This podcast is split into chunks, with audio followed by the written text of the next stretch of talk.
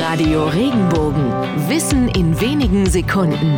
Alltagsfragen leicht erklärt.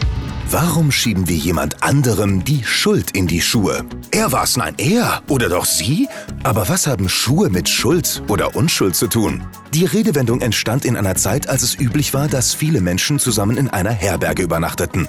Weil es nicht genug Zimmer gab, mussten oft Fremde die Nacht im selben Raum verbringen. Viele Fremde zusammen, das lockte auch Langfinger an. Einige waren sehr trickreich und versteckten ihr Diebesgut in den Schuhen, allerdings nicht in den eigenen. Denn für den Fall, dass der Diebstahl vorzeitig aufflog, konnte man einfach den Besitzer der Schuhe für die Tat verantwortlich machen. Man hat dem Fremden also sprichwörtlich die Schuld in die Schuhe geschoben.